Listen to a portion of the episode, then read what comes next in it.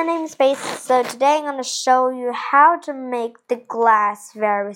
Take date. So right now, um, did everyone um get to um can everyone hear me? If so, let's get an experiment. So I'm gonna get a glass bottle, something like that. Um, so the main problem is how can I just break it into rock pieces or some powder? Well, I'm going to show you something very important because glass is very afraid in thunder, so I'm going to get some thunderballs, okay? Get some that. So let's see what happens. Boom! It exploded into gas dust and powder. So actually, this is not very impatient, and also this moment get it will get more into powder. So let's speed the reaction up. So let's see. You see that a lot of things that is going on. So the pounder flies everywhere. I can help. So actually, just turn into pounder and just like that way. And if I add C to it, it will start to explode and turn into gas dust. We can grow into plants and seeds and anything. And this electricity can make it to explode like some gas dust. I'm gonna get some water and then we'll get more and more a bit greater and it will hit the condentation and it's over. Something like that. That's the end of this reaction. You make a plant through this reaction. Reaction. Cool, right? So, um, okay, and it started growing up again, so I'm gonna just, you know, just gonna make a great hole and make this part to be a small island. Isn't that very cool? It just make a tiny island with beneath the sea it started creating seeds right? You, you can see it everyone. So I'm just clean this up. And using the same thing. Let's get some clone. Some a glass glass thank you. For, for for letting me to know about what's happening. So right now I'm gonna get some eh, okay. Explode explode. I, I love this reaction and when this happens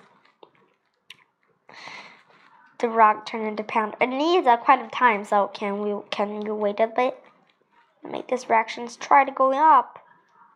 So I'm gonna use the time to flow away.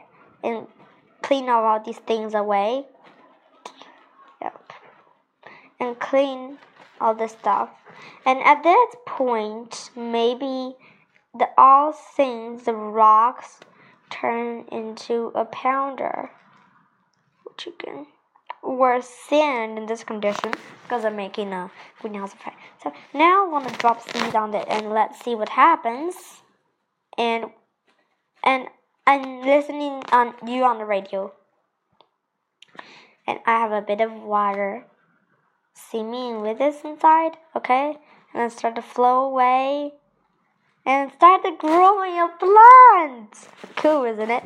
So actually it makes more plant and more plant and more water to advent and maybe it will create a power land.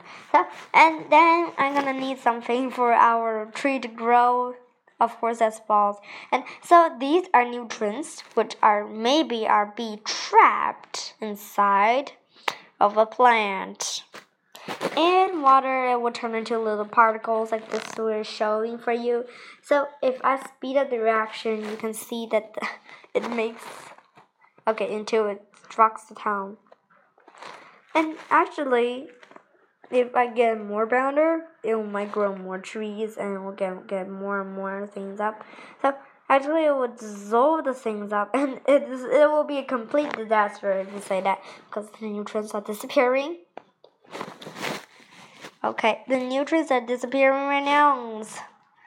So right now, but suddenly, uh, uh maybe a wind blowed and makes the reaction start to go up a little bit more crazy, of course. So that will make the nutrients to um, cooperate more, more and more clearly. So you can see that the neutrons are disappearing. I'm gonna save this, okay? Using the cook.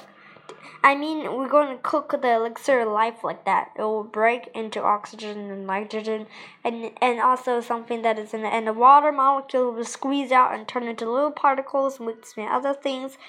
Actually, you just need to cook the elixir of life, and these are the elixirs of life because the nutrients have bioxidide, which is um, the key to the key to hold immortality. But some plants do not burn, so I'm gonna use my super weapon, laser or shoot.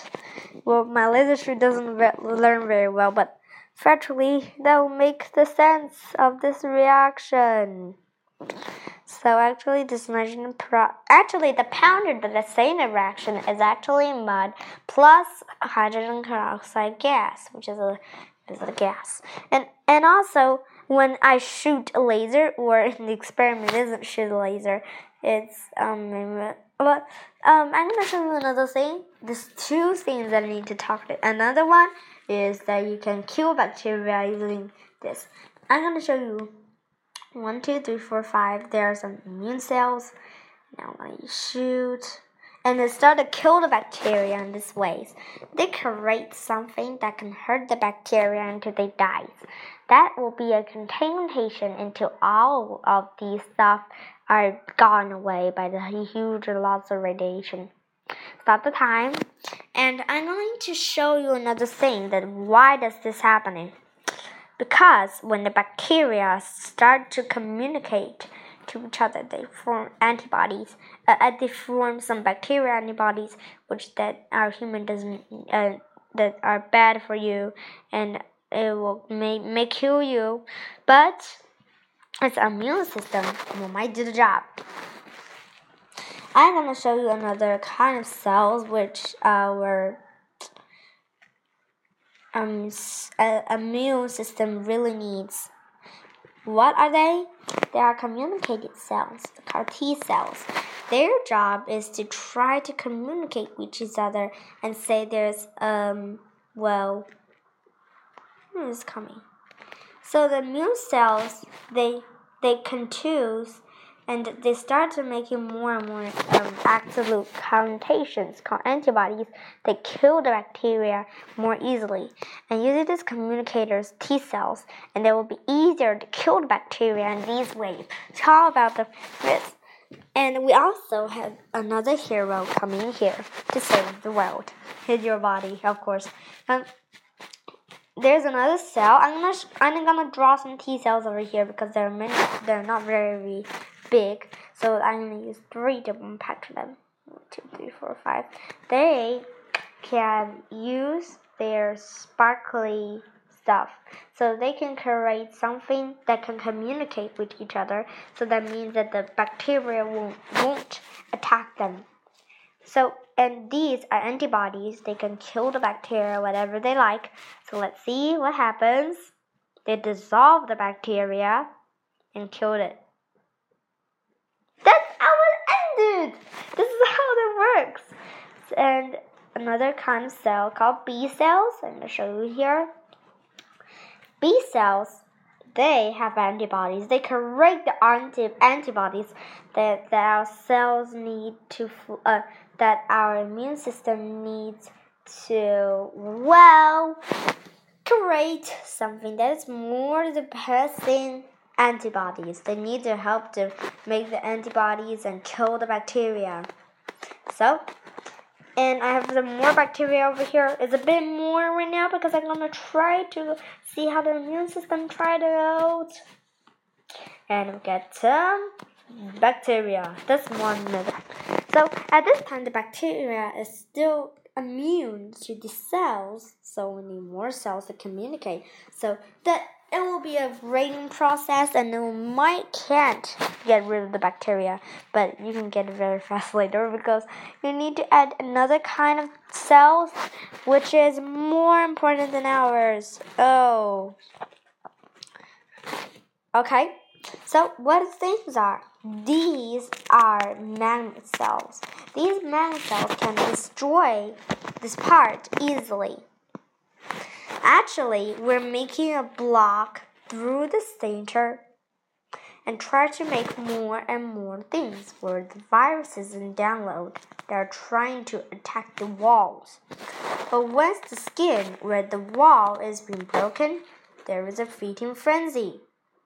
So that's that's how our immune system works. Okay, thank you everyone. I'm so happy that you can come to our video. So please make a subscribe. And I'm doing for this virus right now over here.